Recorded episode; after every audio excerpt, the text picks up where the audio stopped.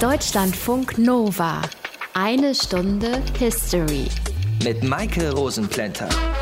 Der Klimawandel ist ja offenbar so eine Glaubenssache, zumindest aus Sicht von ein paar Menschen, unter anderem des aktuellen amerikanischen Präsidenten. Renommierte Wissenschaftler und Experten, unter anderem auch aus den USA, sehen das anders und eigentlich hatte es ja auch eine politische Vereinbarung gegeben, die festgelegt hat, dass die Staaten der Welt sich besser um den Umwelt- und Klimaschutz bemühen wollen. Zuletzt war das 2015 in Paris. Dieses Treffen der UNO war aber eigentlich nur ein Folgetreffen für ein Klimaabkommen, das viel früher geschlossen wurde, nämlich 1997, das Kyoto-Protokoll, benannt nach der japanischen Stadt, in der die Konferenz stattgefunden hat. Das am 11. Dezember 1997 beschlossene Zusatzprotokoll hat zum ersten Mal völkerrechtlich verbindliche Zielwerte für den Ausstoß von Treibhausgasen in den Industrieländern festgelegt. Die sind ja hauptsächlich Ursache für die globale Erwärmung und den Klimawandel. Aber auch das Protokoll von Kyoto war nicht das erste Mal, dass die Politik sich mit Umwelt- und Klimaschutz auseinandergesetzt hat. Dazu weiß er hier mehr. Aus den prallgefüllten Schatzkammern der Menschheitsgeschichte. Euer Deutschlandfunk Nova-Historiker Dr. Matthias von Helfeld. Hi. Hi, grüß dich. Es ist ja mittlerweile unumstritten, also mal von einigen Querdenkern abgesehen, dass sich das Klima wegen dem Menschen, wegen des industriellen Wachstums verändert. Wann ist dieser Zusammenhang zuerst erkannt worden und wann wurde dann auch dementsprechend gehandelt? Also wenn du die Frage mehr auf das Beachten und weniger auf das Handeln beziehst, dann eigentlich schon mit der industriellen Revolution im 19. Jahrhundert. Damals nämlich wuchsen überall rauchende Schornsteine aus der Erde und drumherum entstanden Städte, deren Schwerpunkt die industrielle Fertigung etwa am Ruhrgebiet Gebiet wurde. Mhm. Gleichzeitig stellten die Ärzte vermehrt Atemwegserkrankungen fest und machten ebenso schnell den damals noch ungefilterten Rauch dafür verantwortlich. Aber es dauerte etwa 100 Jahre, bis aus dieser Erkenntnis die Schlussfolgerung gezogen wurde, die Schornsteine mit Filtern zu versehen. Das war ungefähr Mitte der 60er Jahre des vergangenen Jahrhunderts. Zu der Zeit begann auch der Schutz der Flüsse und der Seen, in denen jahrelang nicht gebadet werden konnte, weil tote Fische und Unmengen von Chemikalien das verhinderten. Aber diese Schutzmaßnahmen hatten einen anderen Hintergrund als das Protokoll von Kyoto. Genau, da ging es ja vor allem um den Ausstoß von Treibhausgasen wie CO2 und das mit allen Staaten zu koordinieren, das kann ja nicht ohne eine lange Vorbereitung zustande gekommen sein. Wann ging es denn los mit den Konferenzen, die Kyoto vorbereitet haben? Also da kann man zurückgehen bis 1992. In Rio de Janeiro fand die erste der vorbereitenden Konferenzen statt. Sie war von den Vereinten Nationen damals organisiert worden und galt als die größte bis dahin stattgefundene Konferenz. Es kamen Delegationen aus fast allen Regierungen dieser Welt und eine Vielzahl von Nichtregierungsorganisationen. Denen kam eine besondere Bedeutung Bedeutung zu, denn die NGOs pushten ihre Regierungen und konnten das auch mit einigem Nachdruck tun. Ab 1996 gab es sogar eine UN-Resolution, die ihnen beratende Funktionen bei den UN gewährte und damit waren sie ein wichtiger Teil der Beratungen, die schließlich im Dezember 1997 dann zum Kyoto-Protokoll geführt haben. Und wie ging es dann weiter? In Rio war 1992 eine sogenannte Klimarahmenkonvention vereinbart worden, mit der sich die Unterzeichner verpflichtet haben, regelmäßig über ihre Emissionen zu berichten. Damit nämlich sollte der jeweilige Anteil an der globalen Erwärmung transparent gemacht werden. Zudem wurde ein Sekretariat eingerichtet, das einen Sitz in Bonn hatte. Heute ist es im Übrigen im Bonner UN-Campus untergebracht. 1995 fand dann die nächste UN-Konferenz statt. Auf der wurde das Berliner Mandat verabredet, durch das eine Arbeitsgruppe gebildet gebildet wurde, die die Aufgabe hatte, rechtlich verbindliche Instrumentarien zu entwickeln, mit denen feste Reduktionsziele und ein Zeitrahmen eingehalten werden könnten. Das nächste Treffen fand 1996 in Genf statt und danach gab es dann noch einige Arbeitstreffen, die die Details der Konferenz im japanischen Kyoto festgelegt haben. Und dann in Kyoto war es ja tatsächlich das erste Mal, dass völkerrechtlich bindend festgelegt wurde, welche Klimaziele die einzelnen Staaten erfüllen müssen. Wer hat dieses Protokoll denn alles unterschrieben? Also das Abkommen trat am 16. Februar 2005 in Kraft. Bis Ende 2011 haben es 191 Staaten unterschrieben und sich damit verpflichtet, den Ausstoß von Treibhausgasen zu reduzieren. Die USA sind nicht dabei, ebenso wie China. Deswegen hat Kanada zum gleichen Zeitpunkt seinen Ausstieg aus dem Abkommen bekannt gegeben, weil das Klimaschutzabkommen ohne diese beiden genannten Staaten ohnehin nicht funktionieren würde. Weil China und die USA die beiden Staaten mit dem größten CO2-Ausstoß sind. Danke, Matthias. Deutschlandfunk Nova. Eine Stunde History. Eigentlich war die Konferenz von Kyoto angesetzt für den Zeitraum vom 1. bis zum 10. Dezember. In dieser Zeit sollten die Delegierten die vielen ungeklärten Fragen der zukünftigen Klimapolitik lösen. Bei etwa 2300 Delegierten nicht so ganz einfach zu einem Ergebnis zu kommen.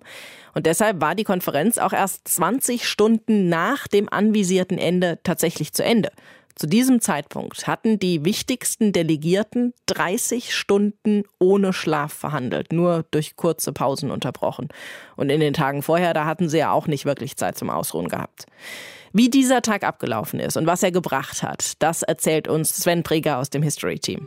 Die globale Erwärmung kennt keine Grenzen. Global warming knows no borders. Und keine Gerechtigkeit. Das wird dann besonders die ärmsten Staaten treffen, aber keiner wird davon verschont sein. Heute gibt es ein ambitioniertes, aber absolut notwendiges Ziel. Die Klimaexperten sagen nicht mehr als 2 Grad Erderwärmung. Das ist die Rettung. Gemeint ist im Vergleich zum vorindustriellen Zeitalter, also etwa 1850. Um dieses Ziel zu erreichen, gibt es nur einen Weg: weniger Treibhausgase ausstoßen.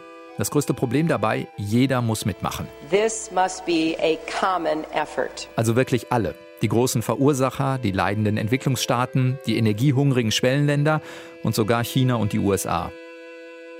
Mehr als 150 Länder sind im Dezember 1997 auf der Suche nach einem Kompromiss.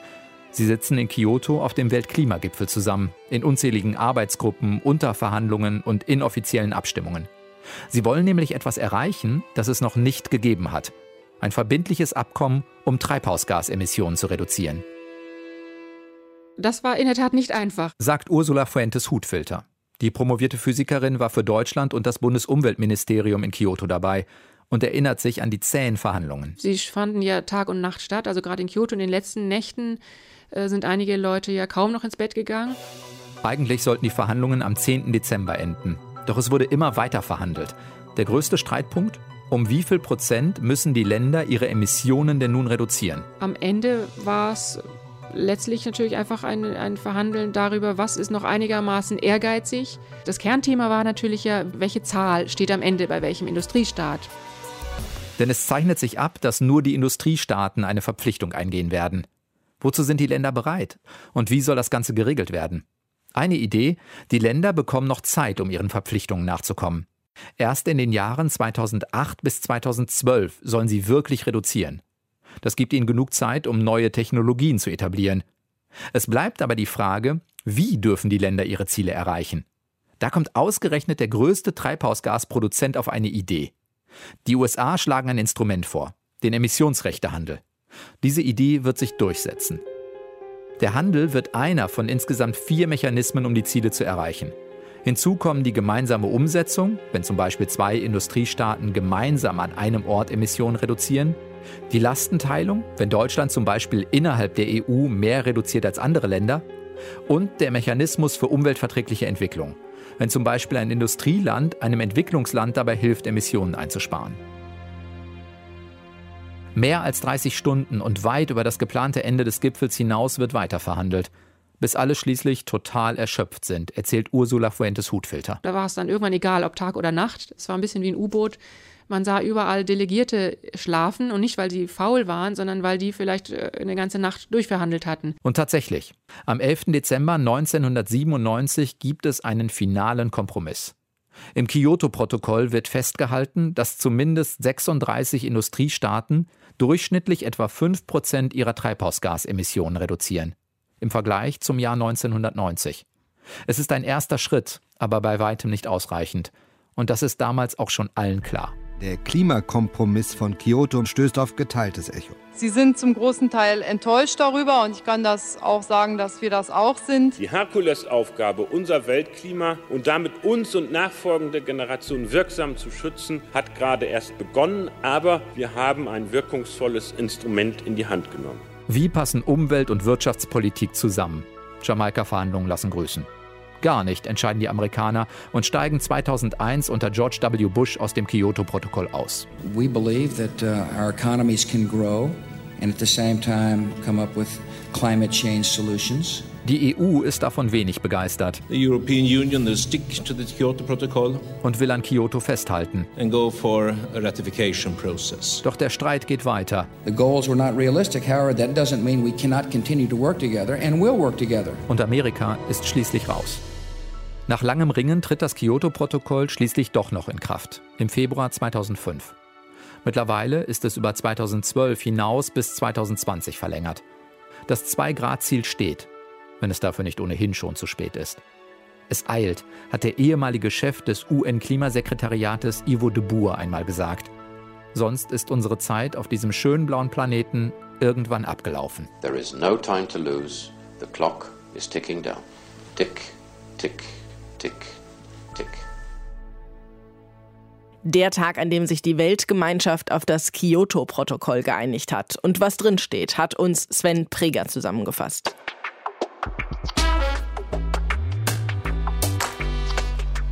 Es gibt ja viele Leute, unter anderem auch den amtierenden amerikanischen Präsidenten, die sagen, Klimaschwankungen habe es immer schon gegeben, dagegen könne man einfach nichts machen, außer abwarten. Matthias, wie wurden Umweltprobleme denn früher behandelt? Also offenbar ist die Frage, wie die Menschen mit der Umwelt umgehen sollten, so alt wie die Menschheit selbst. Es gibt Hinweise, dass bereits 3000 vor Christus im Euphrattal über die Frage nachgedacht wurde, wie man das Abwasser so beseitigen könnte, dass Mensch und Natur keinen Schaden erleiden würden. Die Römer waren ja in Sachen Abwasserbeseitigung wahre Meister. Sie bauten Kanalisationen und Wasserleitungen überall, wo sie waren und sorgten so für eine saubere Umwelt und für damalige Verhältnisse für saubere hygienische Umstände. An diesen beiden Beispielen sieht man, dass es in der Antike vor allem um sauberes Wasser und die Entsorgung von schmutzigem Wasser ging. Dennoch waren Seuchen und Epidemien nicht zu verhindern. Und wie war das dann ein bisschen später im Mittelalter? Also erstaunlicherweise ging das Wissen der Römer über die Wasserversorgung verloren. Zu erklären ist das eigentlich nicht, denn es bedeutete eine Verschlechterung der Lebensverhältnisse und eine deutlich schlechtere Umweltpolitik im Mittelalter. Im Frankenreich Karls des Großen, also am Beginn des 9. Jahrhunderts etwa, galt zwar eine Verordnung, die eine Rodung weiter Teile des Waldes verbot, aber auch im Frankenreich spielte die Umwelt eine untergeordnete Rolle. Man hatte eben einfach kein Gespür dafür, dass menschliches Leben und Umwelt zwei Seiten einer Medaille waren und natürlich auch noch sind. Es gab zwar durchaus später noch Wälder, die nicht verändert, also nicht gerodet werden durften, das aber waren vor allem Jagdgebiete reicher Adliger. Im Mittelalter, das kann man vielleicht etwas pauschalisierend sagen, gab es keine Spur von Umweltbewusstsein und deshalb auch keine Umweltschutzpolitik. Aber das hat sich dann im 19. Jahrhundert geändert. Ja, massiv. Und das hatte auch einen konkreten Grund, denn die Industrialisierung veränderte nicht nur die gesellschaftlichen Strukturen, sondern auch die Umwelt. In Deutschland, aber natürlich auch in allen anderen europäischen Ländern wurden überall Fabriken gebaut, die industrielle Produkte herstellten und dazu Kohle verbrannten und natürlich jede Menge Müll produzierten. Mhm. Die Folge waren Krankheiten unter der Arbeiterschaft, Atemwegsprobleme bei Kindern und Smog, das was man heute in chinesischen Metropolen ab und an noch betrachten kann. Luft- und Wasserverschmutzung wurden in den Ballungszentren unerträglich, sodass ab der Mitte des 19. Jahrhunderts Kläranlagen oder moderne Kanalisationssysteme gebaut wurden. Filter für die Schornsteine kannte man noch nicht, deshalb waren die Rauchschwaden und der damit verbundene schwarze Staub in vielen Städten an der Tagesordnung. Das war im Übrigen auch in den 60er und 70er Jahren des letzten Jahrhunderts ein großes Thema, vor allem im Ruhrgebiet. Zu der Zeit setzte sich aber das Bewusstsein durch, der Mensch sei für die Umwelt verantwortlich. Denn anders war das Fischsterben im Rhein, die zunehmende Übersäuerung der Meere oder das Waldsterben in vielen Gegenden Deutschlands eben nicht mehr zu erklären. Das heißt, auf der einen Seite ist Umweltschutz schon uralt, aber auf der anderen Seite gibt es erst seit etwa 50 Jahren eine starke Lobby dafür.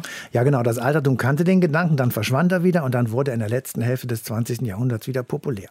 1971 wurde Greenpeace gegründet. 1972 wurde das berühmte Bild der Erde veröffentlicht, das von Apollo 17 aufgenommen worden war. Blaue Murmel hieß mhm. es und es entfachte bei vielen Menschen ein Gefühl dafür, wie zerbrechlich und verletzlich unser Planet ist. Mehr noch. Das Bild zeigte die Erde als isolierten Planeten im Weltall und symbolisierte damit den Satz, passt auf die Erde auf. Es gibt keine zweite. Das ist ein wunderschönes Bild, hat auch ganz, ganz lange in meinem Kinderzimmer gehangen. Danke, Matthias. Deutschlandfunk Nova. Eine Stunde History. Überschwemmungen im Winter, Dürre im Sommer. Was da so auf uns hier in Deutschland zukommt durch die globale Erwärmung, das klingt absolut nicht prickelnd. Mujib Latif ist Meteorologe am Geomar Helmholtz Zentrum für Ozeanforschung in Kiel und er lehrt auch an der Universität Kiel. Er hat an einer Studie mitgearbeitet, die die mögliche Temperaturentwicklung bis 2025 untersucht hat. Hallo, Herr Latif. Ja, hallo. Sind die Beschlüsse von Kyoto denn umgesetzt worden?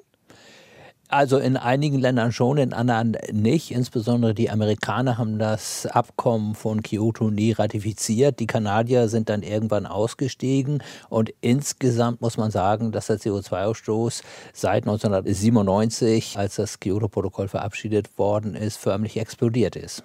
Reicht das, was da in Kyoto und ein paar Jahre später dann in Paris beschlossen wurde, denn aus, um den Klimawandel zumindest ein bisschen zu verlangsamen? Naja, theoretisch schon. In Paris hat man ja beschlossen, dass man die Erderwärmung auf deutlich unter zwei Grad begrenzen möchte. Äh, das wäre prima, aber die Realität spricht eine andere Sprache. Wir sehen einfach, dass der Gehalt an Treibhausgasen immer weiter wächst und insofern sind wir meilenweit davon entfernt, den Anstieg der Erdtemperatur zu verlangsamen. Wie hat sich denn unser Klima seit 1997, also seit dem Kyoto-Protokoll entwickelt? Ja, wir haben eine weitere massive Erwärmung gehabt. Die drei Jahre 2014, 2015 und 2016 waren jeweils Rekordjahre. Das heißt also, die Erderwärmung hat Fahrt aufgenommen und jetzt ist es höchste Eisenbahn zu handeln. Klimaskeptiker, wie zum Beispiel der amerikanische Präsident, sagen ja, die globale Erwärmung, das ist ein Mythos. Schwankungen im Klima, die hat es schon immer gegeben. Und wir erleben eben jetzt so eine Schwankung. Ich weiß, Sie sind nicht der Auffassung, aber gibt es irgendwas, das diese Auffassung seriös stützt? Nein, das gibt es eben nicht. Und wir leben ja in den postfaktischen Zeiten inzwischen. Und der wohl prominenteste Vertreter ist der amerikanische Präsident Donald Trump. Und jetzt in der Klimakonferenz in Bonn, die ja gerade zu Ende gegangen ist, gab es eben auch eine zweite US-Delegation, eine inoffizielle US-Delegation, die eben nochmal deutlich gemacht hat, dass eben viele Bundesstaaten, viele Firmen, viele Gemeinden und Städte weiterhin an den Paris Pariser Abkommen festhalten wollen. Kann es dann klappen mit Unterstützung dieser Bundesstaaten, dieser Städte? Ja, ich hoffe, dass das so ist. Donald Trump ist ja nicht Amerika und ich hoffe, dass sich die fortschrittlichen Kräfte auch in Amerika durchsetzen. Und am Ende wissen wir alle, wenn eine gewisse Dynamik erstmal da ist, was die erneuerbaren Energien angeht, dann kann das rasend schnell gehen. Das war in der Vergangenheit bei Technologiewandel immer so. Mal ein Gedankenspiel. Sie sind für eine Stunde Präsident der Welt und können diktatorisch entscheiden.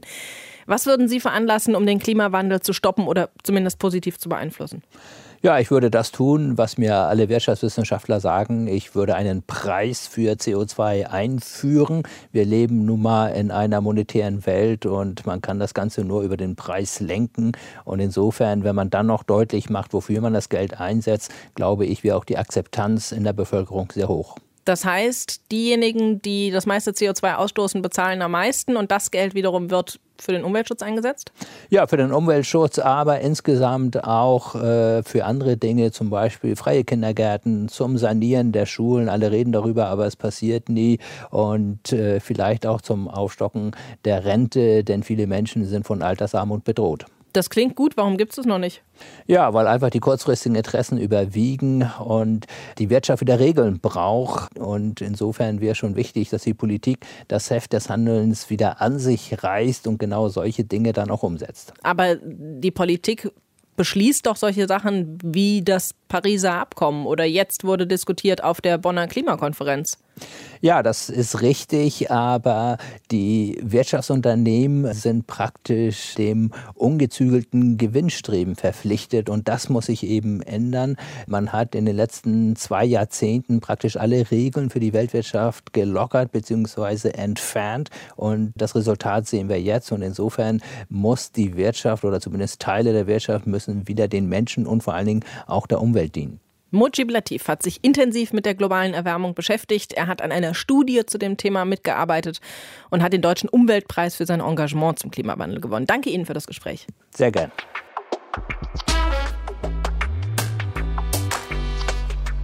Wie viel kostet die Welt? Oder in unserem Fall, wie viel kostet uns der Klimawandel? Damit hat sich unter anderem Karl Steininger beschäftigt. Er ist Professor an der Uni Graz und leitet ein Projekt, das sich mit den Kosten des Klimawandels beschäftigt, die für Österreich entstehen und entstehen werden. Hallo, Herr Steininger. Einen guten Abend. Hallo. In Ihrer Studie beschäftigen Sie sich mit den Auswirkungen für Österreich. Auf welchen klimatischen Erwartungen, also zum Beispiel welche Temperaturanstiege und welche Niederschlagsmengen für Österreich erwarten Sie da? Das ist primär dadurch gesteuert, welche Treibhausgasemissionen wir annehmen. Und wir haben hier einen Verlauf der globalen Treibhausgasemissionen angenommen, der etwas geringer ist als der derzeit beobachtete weitere Anstieg und die daraus folgende globale Klimaentwicklung dann auf Europa und Österreich heruntergebrochen. Wir haben 14 regionale Klimamodelle angewendet und da ergibt sich eine Temperaturerhöhung über die bereits beobachteten 2 Grad, die wir derzeit schon haben, hinaus um weitere 1,4 Grad bis zur Mitte des Jahrhunderts. Sie berechnen ja die Kosten dann für Österreich. Das lässt sich ja auch auf andere europäische Gesellschaften übertragen. In welchen Bereichen erwarten Sie Kosten, die uns durch den Klimawandel entstehen? Ja, grundsätzlich in allen Wirtschaftsbereichen und Branchen. In Österreich sind die am stärksten Betroffenen die Gesundheit, also das sind Hitzewellen und andere Extremereignisse, die Landwirtschaft, regionale Ernteausfälle, es sind wetter- und klimabedingte Schäden an Infrastruktur, etwa Fließgewässer, Hochwässer, der Tourismus, in Österreich weniger natürliche Schneebedeckung, aber auch die Energiewirtschaft, weil wir eine andere Wasserführung der Flüsse nach Abschmelzen der Gletscher haben. In Ländern mit Meeresküsten kommt vor allem jetzt der Anstieg dann noch des Meeresspiegels dazu. Gibt es denn nur Kosten oder kann es auch sein, dass es in einigen Bereichen auch mehr Einnahmen gibt? Also zum Beispiel in der Landwirtschaft, weil da durch die höheren Temperaturen und mehr Regen eventuell mehr Ertrag rauskommen könnte. Ja, es gibt sogar in mehreren Bereichen auch Vorteile durch den Klimawandel. In Österreich ist das am deutlichsten bei den Energiekosten, weil zumindest bis zur Mitte des Jahrhunderts der Rückgang in den Heizaufwendungen deutlich größer sein dürfte als der Anstieg der Kühlenergienachfrage. Und zum Zweiten die von Ihnen angesprochene Landwirtschaft, wodurch einerseits die Verlängerung der Vegetationsperiode, es ist länger warm, andererseits auch der Düngeeffekt, den das CO2 hat, wenn es in erhöhten Konzentrationen in der Atmosphäre ist, die Erträge steigen werden, zumindest im Durchschnitt. Regional kann das oft durch Ernteverringerung überlagert sein, die zustande kommt durch den Anstieg der Extremereignisse wie Dürre, Hagel, Spätfrost, aber auch höherer Schädlingsdruck. Für einzelne Betriebe bleibt da jedenfalls ein Verlust übrig. Im österreichweiten Schnitt ist es noch nicht so klar bis zur Mitte des Jahrhunderts, was von beiden der positive oder negative Effekt in der Landwirtschaft überwiegt. Ich bin so ein Mensch, mir kann es eigentlich nicht warm genug sein. Ich habe eher ein Problem mit der Kälte. Andere Menschen, das weiß ich, leiden massiv unter Hitze und bekommen dadurch auch gesundheitliche Probleme. Und Sie haben eben gesagt, das ist auch einer der Kostenfaktoren, die Sie berechnet haben. Was erwarten Sie für Folgen für die Gesundheit der Menschen durch den Klimawandel? Ja, das ist einer der größten Faktoren in Ländern in Mitteleuropa. Es sind mehr Hitzetage, die werden einerseits die Gesundheit stärker belasten, aber auch die Arbeitsproduktivität in vielen Wirtschaftsbranchen mindern. An älteren Menschen und chronisch Kranken werden betroffen sein durch vorzeitigen Hitzetod. Das wird je nach Szenario in Österreich zwischen 1000 und 6000 Personen im Jahr treffen. Aber es sind ja nicht nur die Älteren, es vergrößert sich insgesamt die Zahl der Kranken und Beeinträchtigten. Die Arbeitsproduktivität, aber auch insgesamt die Lebensqualität wird bei anhaltender Hitze deutlich sinken. Spitäler und Rettung kämpfen mit besonderer Belastung an Hitzetagen. Wie viele so Hitzetagen werden wir haben? Wenn wir das Beispiel der Stadt Wien heranziehen, die derzeit im Schnitt etwa zwölf solche Tage in einer länger andauernden Hitzeperiode hat, also Tagesmitteltemperatur über 30 Grad und Nacht nicht unter 25 Grad, so werden sich diese Tage von 12 bis zur Mitte des Jahrhunderts zumindest verdoppeln, also rund 25, am Ende des Jahrhunderts etwa 50 sein. Was hat das Arbeiten mit der Hitze zu tun? Wenn die Temperaturen höher sind und die Luftfeuchtigkeit höher ist, dann sind wir einfach nicht mehr so produktiv. Wir haben Konzentrationsschwierigkeiten. Es betrifft natürlich jetzt vor allem Arbeitsplätze, die im Freien sind, Landwirtschaft, Bauwirtschaft, aber auch ähm, das Service von Hochspannungsleitungen zum Beispiel. Aber auch im Inneren, wenn wir dort nicht Klimaanlagen haben, nimmt die Arbeitsproduktivität ab. Und das spüren wir dann an den Hitzetagen besonders. Und ja, es werden einige hundert Millionen Euro sind hier dann Arbeitsproduktivitätsverlust im Schnitt mehr pro Jahr, als wir es derzeit haben. Jetzt bemühen sich ja zumindest die meisten Politiker und beschließen so Protokolle wie das von Kyoto oder jetzt zuletzt Paris. Meinen Sie, es ist möglich, durch solche Klimaabkommen die Konsequenzen und dadurch auch die Kosten des Klimawandels zu reduzieren? Ja, das ist letztlich langfristig die einzige Möglichkeit, wie wir wirklich fundiert die Ursache angehen können. Natürlich können wir uns anpassen an den Klimawandel, aber das ist nur in gewissen Grenzen möglich. Letztlich wird es darum gehen, die Treibhausgasemissionen zu mindern und uns wegzubringen von dem Pfad, dass wir erstmals in der Menschheitsgeschichte unser Klimafenster selbst beeinflussen, in dem wir leben, und zwar in einem Ausmaß beeinflussen, wie wir es in der Zivilisationsgeschichte noch nie und vor allem nicht in dieser Geschwindigkeit in der Erdgeschichte erlebt hatten. Sagt Professor Karl Steininger. Er leitet eine Forschungsgruppe, die sich mit den Kosten des Klimawandels beschäftigt. Danke Ihnen. Besten Dank. Deutschlandfunk Nova. Eine Stunde History. Wir haben heute hier bei der einen Stunde History über die Kosten gesprochen, die durch den Klimawandel auf uns zukommen. Wir haben darüber gesprochen, wie es derzeit aussieht, also welche Anzeichen es schon gibt für den Klimawandel. Und wir haben zurückgeblickt auf die Konferenz in Kyoto, vor allem auf den Abschlusstag, als sich die Weltgemeinschaft auf das Kyoto-Protokoll geeinigt hat. Bleibt die Frage, was hat die Konferenz eigentlich gebracht? Und das bespreche ich jetzt mit Georg Ehring. Er ist unser Deutschlandradio Umweltexperte. Hallo Georg. Hallo Maike. In der Rückschau betrachtet, was hat Kyoto gebracht? Das hat gebracht erstmal eine Emissionsbremse für die großen Industrieländer. Die haben sich damals ja vorgenommen, äh, den CO2-Ausstoß um 5 Prozent unter den Stand von 1990 sinken zu lassen. Und das haben die meisten auch eingehalten. Und die Emissionen sind aber trotzdem weltweit ganz, ganz stark gestiegen. Und zwar deswegen, weil andere Länder dazugekommen sind, weil die Schwellenländer sich industrialisiert haben. Und von daher gibt es auch die Auffassung, dass das Kyoto-Protokoll viel zu kurz gegriffen hat, ne, indem es nämlich nur einen Teil der Emissionen gebremst hat. Und das hat man später auch gesehen bei Entwicklungsländern, die Illusion, gefördert hat, das war's jetzt, die sind verantwortlich, die müssen das machen und wir müssen nichts machen. Was ich finde, was noch ein wichtigerer Erfolg des Kyoto-Protokolls war, war, dass es eine Blaupause war für weltweite Klimaabkommen, dass man zum ersten Mal festlegte, man kann in einem weltweiten Abkommen den CO2-Ausstoß äh, begrenzen und senken und ein weiteres Abkommen dann abschließen, was das möglicherweise etwas effizienter macht. Der Weg von Kyoto war, dass sich jedes einzelne Land verpflichtet, seinen CO2-Ausstoß auf eine bestimmte Art und Weise zu begrenzen. Und dieser Weg ist dann später nicht mehr gegangen worden. Äh, das Pariser Abkommen, was ja jetzt äh, langsam in Kraft getreten ist, geht ja einen ganz anderen Weg. Einen ganz anderen Weg heißt das den richtigen Weg? Ich meine, dass das der Weg ist, den die internationale Staatengemeinschaft schafft. Ich glaube, das Kyoto-Protokoll war auf eine Weise konstruiert, von oben herunter, jeder kriegt Emissionsgrenzen zugeteilt. Ich habe ja gerade gesagt, die meisten haben es auch eingehalten. Kanada zum Beispiel hat es überhaupt nicht eingehalten, keinerlei Sanktionen zu spüren bekommen. Die USA haben es dann nicht ratifiziert, konnten dann auch machen, was sie wollen.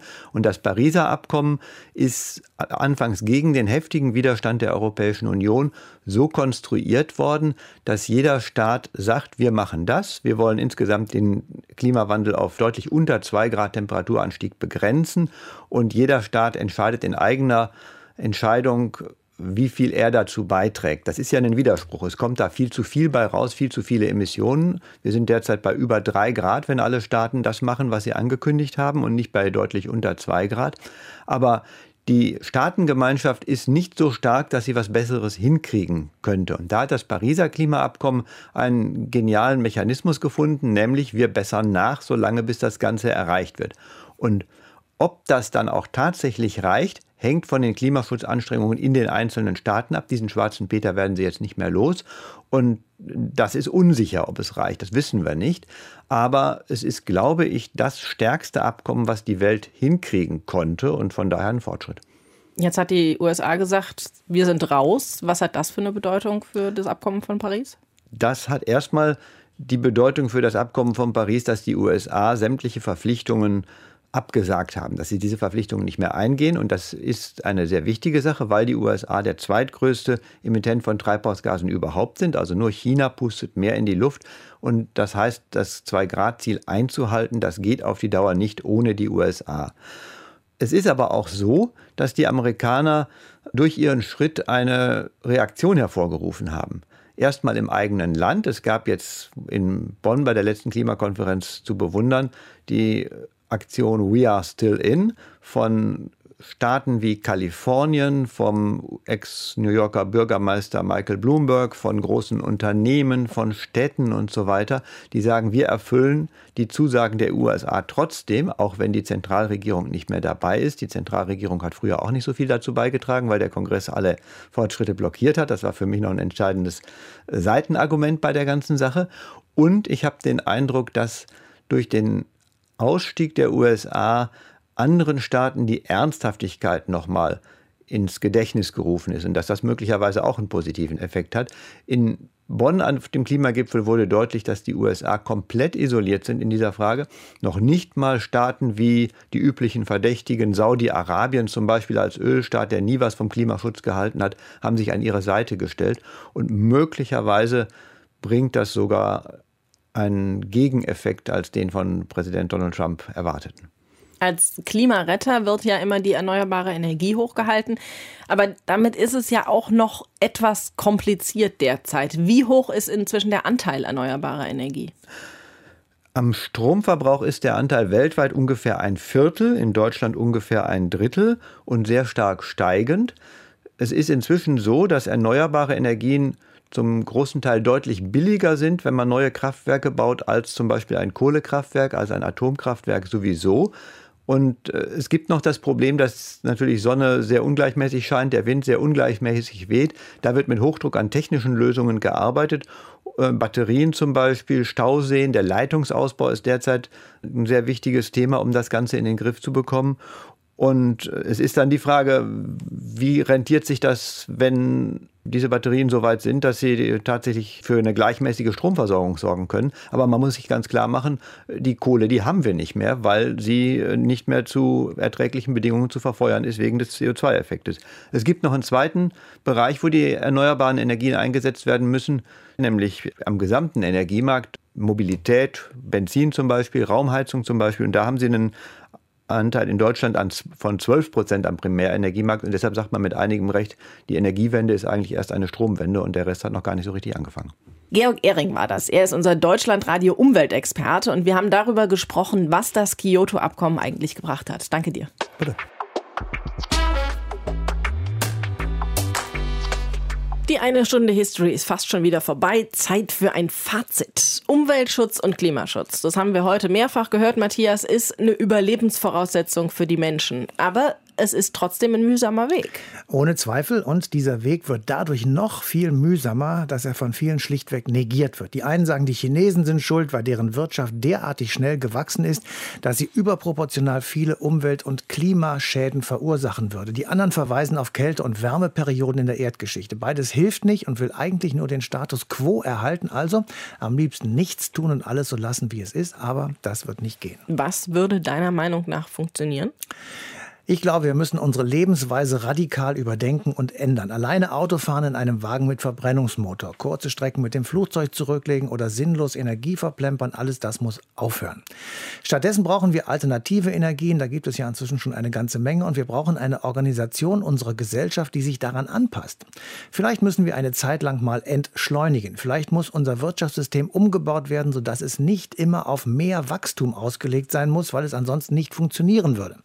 Mit anderen Worten, wenn wir verhindern wollen, dass unser Leben durch ökologisch begründete, nahezu diktatorisch durchgesetzte Verbote radikal verändert wird, sollten wir es aus Einsicht in die Notwendigkeit selber organisieren. Vielleicht brauchen wir so etwas wie einen Gesellschaftsvertrag, den zur Zeit der Französischen Revolution Jean-Jacques Rousseau entwickelt hat. Also eine gesellschaftliche Übereinkunft, der sich jeder freiwillig und aus der Einsicht in die Notwendigkeit unterwirft und dabei einen Teil seiner Souveränität oder auch seiner Freiheit an den Staat abgibt, der sich verpflichtet, verpflichtet, in seinem Sinne Gutes zu bewirken. Gutes bewirken sollte auch der Grundlagenvertrag, der im Dezember 1972 zwischen der Bundesrepublik Deutschland und der Deutschen Demokratischen Republik geschlossen wurde. Darum geht es nächste Woche hier bei Eine Stunde History. Bis dahin euch eine schöne Zeit. Bye bye. Deutschlandfunk Nova. Eine Stunde History. Jeden Sonntag um 19 Uhr. Mehr auf deutschlandfunknova.de.